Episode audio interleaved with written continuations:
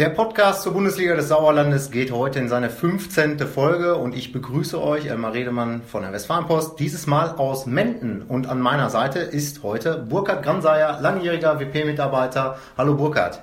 Hallo. Ja, wir wollen uns nämlich heute mal den Westclubs widmen, so nenne ich das jetzt mal, äh, sprich äh, einmal den Sportfreunden Hüngsen aus Menden und aus dem Stadtgebiet Balve, dem TuS Langholthausen, sportlich das Maß aller Dinge in der Fußballbezirksliga 4. Zunächst gucken wir mal ganz kurz wie gewohnt auf den vergangenen Spieltag. Was ist aufgefallen? Natürlich die neuerliche Torflut. Acht Spiele, 50 Tore, mittlerweile 537. Das sind 4,8 im Schnitt. Äh, die meisten sind in Schmalenberg gefallen, wo der SV Schmalenberg-Fredeburg den SV Herdringen mit 10 zu 1 besiegt hat. Ich denke nur in der Deutlichkeit so überraschend. Und jeweils neun Tore sind gefallen zwischen den Sportfreunden Birkelbach und Eslohe wobei sich Birkelbach für die gute Leistung bei der 4 zu 5 Niederlage nichts kaufen kann. Und das gleiche gilt auch für die Sportfreunde Hüngsen, die zu Hause mit 3 zu 6 gegen den TuS Sundern verloren haben. Sundern immerhin auch Mitfavorit vor der Saison äh, gewesen, muss man was sagen. Ähm, aber das ist wieder so ein typisches Hüngser Ergebnis, oder Burkhardt? Viele Tore geschossen und noch mehr reingekriegt.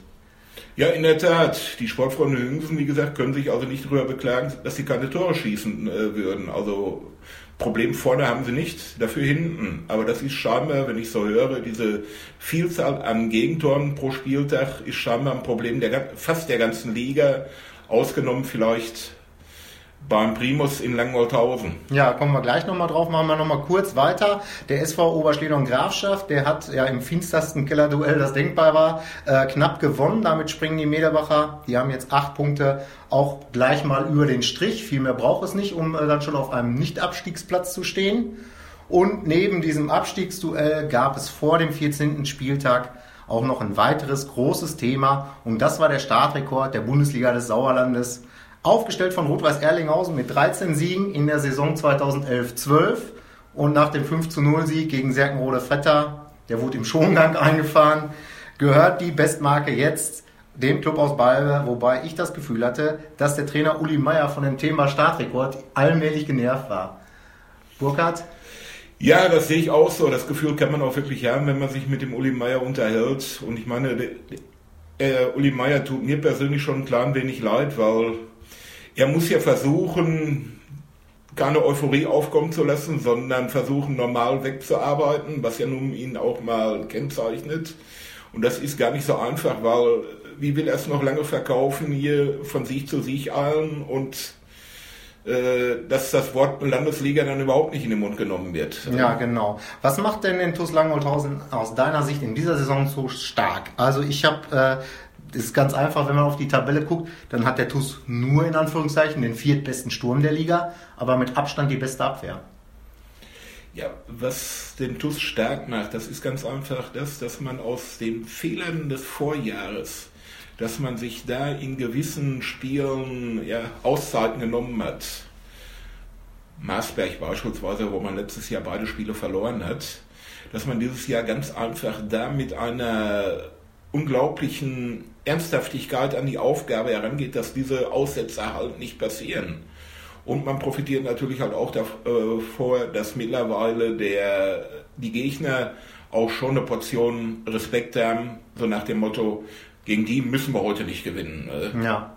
Ähm, egal, ob man jetzt die Verantwortlichen äh, hört, liest oder auch ein Spieler, Torben Rux war jetzt im WP-Interview, die stapeln immer noch tief und treten auf die Bremse. Du hast das Wort Landesliga eben mal in den Mund genommen. Äh, kann da wirklich noch was schiefgehen aus deiner Sicht? Also ich wüsste nicht, ich wüsste maximal jetzt einen Gegner, den ich am Sonntag gesehen habe, und zwar den TuS Sundern, dass der im Rückspiel in Sundern im Frühjahr, wie gesagt, dem TuS das Leben nochmal schwer machen kann. Aber normalerweise, man muss es ganz ehrlich sagen, ich wüsste jetzt nicht, wo da noch was passieren sollte. Es sei denn, wie gesagt, man hat Pech, dass auf einmal eine Verletzungsflut einsetzt, die man natürlich keinem Fußballer halt gönnt. Mhm. Wenn da gewisse Spieler natürlich halt ausfallen auf Wochen hinaus und dann gerade die äh, ich möchte jetzt keine Namen nennen, nicht, dass das ein schlechtes Oben ist, aber gerade diese, diese Haupttorproduzenten, dann hat man natürlich schon ein Dilemma. Mhm. Ja, noch läuft's rund, auch im Pokal. Da wurde unter der Woche ähm, der Halbfinaleinzug perfekt gemacht, 4 zu 0 in Kühntrop. Ähm, ja, da muss man da noch viel zu sagen oder ist das abzuhaken als Pflicht, äh, erledigte Pflicht? Ich würde es abhaken als Pflicht. Der TUS hat sicherlich wieder das Ziel, möglich das Endspiel zu erreichen, weil ich kenne den Präsidenten Charlie Grote sehr gut und der ganz einfach sagt, der Pokal macht Spaß. Und wann kann man das schon mal erreichen? Wie gesagt, dass man in, äh, so weit kommt. Und für den ist es schon ein Ziel, dass er halt sagt, das wäre schon ein Ding, dass wir mit unserem kleinen TUS Langwolthausen im nächsten Jahr auf Westfalen-Ebene mitmischen würden. Genau, ja, das Double ist, glaube ich, nicht so unrealistisch. Ähm, lass uns ein bisschen noch über das Umfeld des Vereins sprechen. Du hast den Namen schon genannt, Charlie Grote. Das ist so ein bisschen Mr. TUS Langwolthausen. Ja, das muss man ganz einfach so sehen. Das muss man ganz einfach so sehen. Und er hat da ein Objekt oder ein Projekt halt am Laufen, wie gesagt, was schon im Laufe der vergangenen Jahre immer wieder gewachsen ist.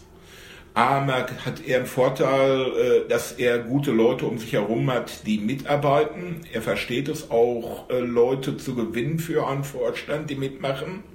Dann hat man natürlich halt auch noch den äh, großen Vorteil, man ist in Langholthausen die absolute Nummer eins glaube ich, behaupte mal, in Langholthausen gibt es nur zwei Vereine. Das ist der Schützenverein und das der ist der TUS, äh, der ja. Sportverein.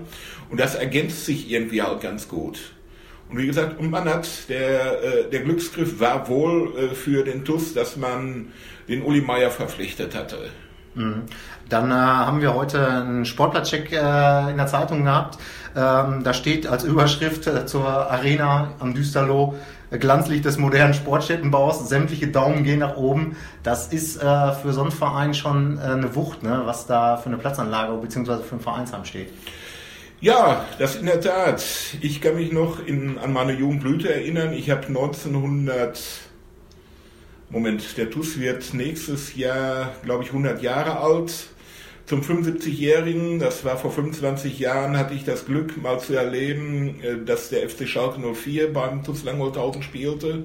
Und wenn man sieht, was sich in den 25 Jahren da oben getan hat, das ist schon Wahnsinn. Und wie gesagt, mit wie viel Enthusiasmus man sich eine Kunstrasenanlage dahingestellt hat, einen Clubheim jetzt ausgebaut hat, da ist peu à peu immer was dabei gekommen. Und es passt halt. Es passt halt auch dazu, wie gesagt, dass im gleichen Atemzug die Mannschaft halt auch mittlerweile halt auch wächst. Äh, mhm. Schritt für Schritt macht. Ja, also wir gehen von dem designierten Meister aus, äh, sagen wir einfach mal so. Wir wollen jetzt aber mal das Hönnetal ein Stückchen runterfahren und äh, uns dem anderen Verein widmen, der auch, sage ich mal, bei euch in der Berichterstattung ähm, im Fokus steht. Das sind die Sportfreunde Hüngsen ähm, als Aufsteiger. Eigentlich hast du vor der Saison gesagt, können die eine gute Rolle spielen, eine sehr gute Rolle. Wie lautet denn jetzt dein Fazit nach knapp der Hälfte der Spielzeit? Ja, ich muss ganz einfach gestehen, ich habe gedacht, es würde ein bisschen besser laufen.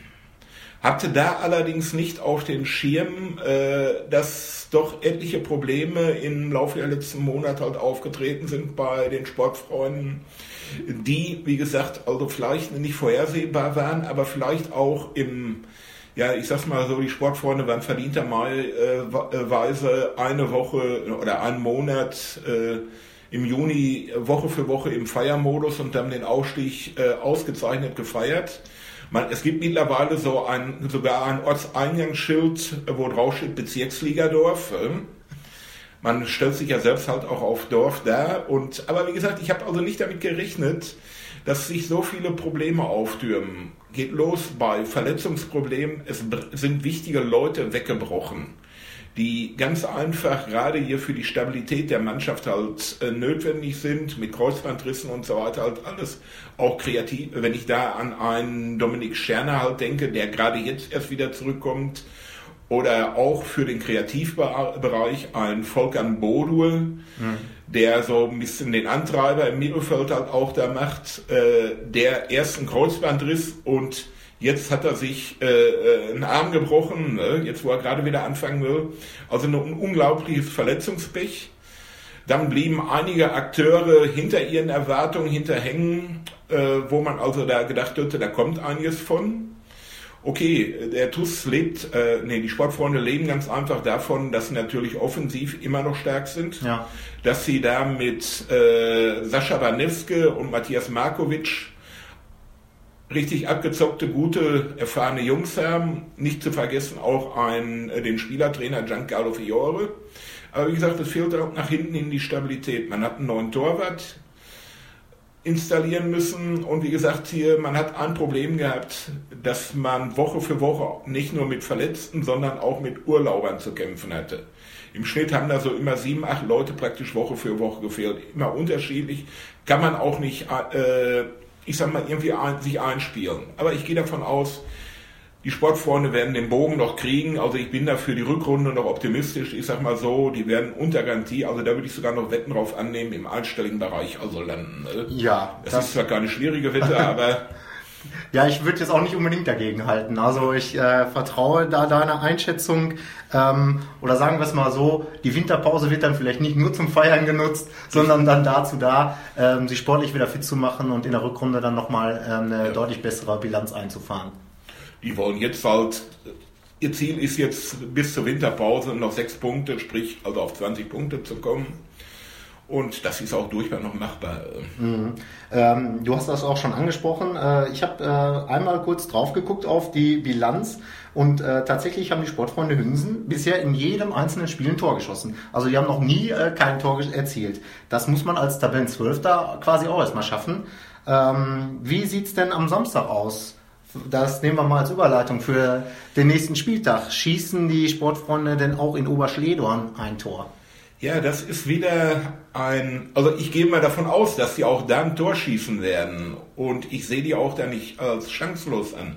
Aber ich bin immer, wie gesagt, so ein bisschen bei diesen äh, Spielen skeptisch, die dann da verlegt werden. Samstagabend doch eine einigermaßen weite Anfahrt das kann man sagen, ja. Eigentlich ja. so von dem, unserem Verbreitungsgebiet der Bezirksliga ans, vom einen Ende ans andere. Ja, ich sag mal, es hat mal einen Fußballtrainer gegeben hier, der hat immer so schön gesagt, wenn es, äh, und zwar war es der Oliver Runert hier, äh, der immer gesagt hat, immer so schön, wenn du da beim Gegner äh, aus dem Bus krabbelst, bist du das erste Mal müde schon mal. Äh. Und das wird das Problem mal sein, dass man die Reisestrapazen also nicht hat an dem Samstagabend und dass man vom Kopf her dabei ist. Ähm um da was zu, äh, reißen zu können. Aber vielleicht beflügelt äh, das Flutlicht ja auch die Aktionen der Sportfreunde. Du musst jetzt einen Tipp abgeben, wie geht's aus? Aber ich bin da mal ganz einfach Patriot. Ich setze auf ein 3-1-Sieg für die Sportfreunde. Okay, ich äh, tippe mal 2 zu 2. Ähm, könnte vielleicht der, beide Teams einigermaßen mit leben. So, dann machen wir weiter mit den Partien vom Sonntag. Ähm, die nächste bei mir auf dem Zettel ist wieder ein Aufsteiger ist beteiligt. Äh, FSV Wünnberg-Leiberg hat das chancenlose Schluss, Schlusslicht aus Meschede zu Gast. Ja, so leid es mir für Meschede halt tut. Ich kenne den Verein noch aus höheren Ligen. Äh, das sind ja auch schon Auflösungserscheinungen, also da 4-1 für Wünnberg. Ja, ich sage 3 zu 0, bin da also ganz nah bei dir. Die SG Serkenrode Fretter auch ein bisschen, ja, durchaus Probleme im Moment, spielt gegen Sportfreunde Birkelbach. 2-1. Ja, ich sage 3 zu 2 und äh, dann kommen wir zum nächsten Duell BC Eslohe gegen VfB Marsberg. Ja, Eslohe, das habe ich auch schon oft genug erlebt. Ach, da gehe ich mal von 3-0 Sieg aus. Mhm, da habe ich mir vorher ein 2 zu 0 äh, notiert und bin dann also ganz oft deiner Meinung zu im Großen und Ganzen. Mal gucken, ob es beim nächsten Spiel auch so ist. SV Herdring gegen SUS Langscheid-Enkhausen. Ja, ich glaube, da muss man nicht lange überlegen. Das gibt eine 2, sprich ein Auswärtssieg. Äh, 1 zu 4. Ja, 1 zu 4, hier steht schon. So. Habe ich auch da stehen, das macht nichts. Dann tippen wir halt zweimal das gleiche Ergebnis. So, Tura frei 0 gegen den TuS Mischede. Wird das dann ein Heimsieg oder was meinst du? Ein deutlicher Heimsieg, weil ich habe Freinol auch schon gesehen. Freinol gefällt mir als Mannschaft äh, vom Zusammenspiel oder so weiter also auch sehr gut. Ja, klarer, klarer Heimsieg. Mischede habe ich auch gesehen, das war nicht so toll. Ähm, aber ich würde sogar auch sagen 4-0. Mhm, ich habe ja ein 3 zu 1 stehen und jetzt kommt noch ein richtiger Knaller. TuS Sundern gegen Schmalenberg-Fredeburg, äh, überraschend starker Aufsteiger. Aber du bist ja von Sundern sehr begeistert gewesen. Ja, das muss ich ganz einfach sagen. Jetzt kann man gespannt sein, wie die Verletzung von Jonas Schmidt also äh, wegstecken. Auf dieser, an dieser Stelle noch gute Besserung. Äh, aber ich glaube schon, wie gesagt, Sundern äh, erscheint mir als Paket passend. Das wird ein 4-1 Ja, ich habe mal 4-2 aufgeschrieben. Schmalenberg-Fredeburg ist ja auch keine schlechte Mannschaft. Zu guter Letzt, damit sich der Kreis hier auch wieder schön schließt, haben wir dann noch das Spiel vom TuS Langenholthausen in Ape-Wormbach. Ist das ein Stolperstein oder wird da nichts passieren und es geht einfach weiter mit dem nächsten Dreier? Ach, auch wenn es mir wahrscheinlich der Uli Meier un, äh, äh, nicht, nicht hören will, aber auch das dürfte, sollte kein Problem sein. Das wird man, ach, 0 zu 3 gewinnen, also Okay. 3-0 gewinnen. Okay, ich sage, es wird eine Zitterpartie, sage 2 zu 3, ähm, aber auch, dass die Serie hält. Vielleicht ist es ja doch dann noch eine Mannschaft in der Hinrunde, die es schafft, äh, da für den ersten Punktverlust zu sorgen. Das werden wir sehen. Ähm, das ist halt das kommende Wochenende. Das Wochenende darauf ist spielfrei, da ist Toten Sonntag. Ein vorgezogenes Spiel findet vorher noch statt, das zur Information, und zwar am Freitag, 23.11 ist äh, Sus Langscheid Enkhausen gegen den SV Oberschledorn Grafschaft auf dem Programm. Und äh, bis dahin werden wir bestimmt noch ein großes Hinrundenfazit ziehen. Danke erstmal heute fürs Zuhören und auch danke bei dir, Burkhard, für die Gastfreundschaft im schönen Menden. Ist ja heute wirklich bezaubernd und äh, ja, fürs Mitmachen. Bis zum nächsten Mal. Gern geschehen, danke.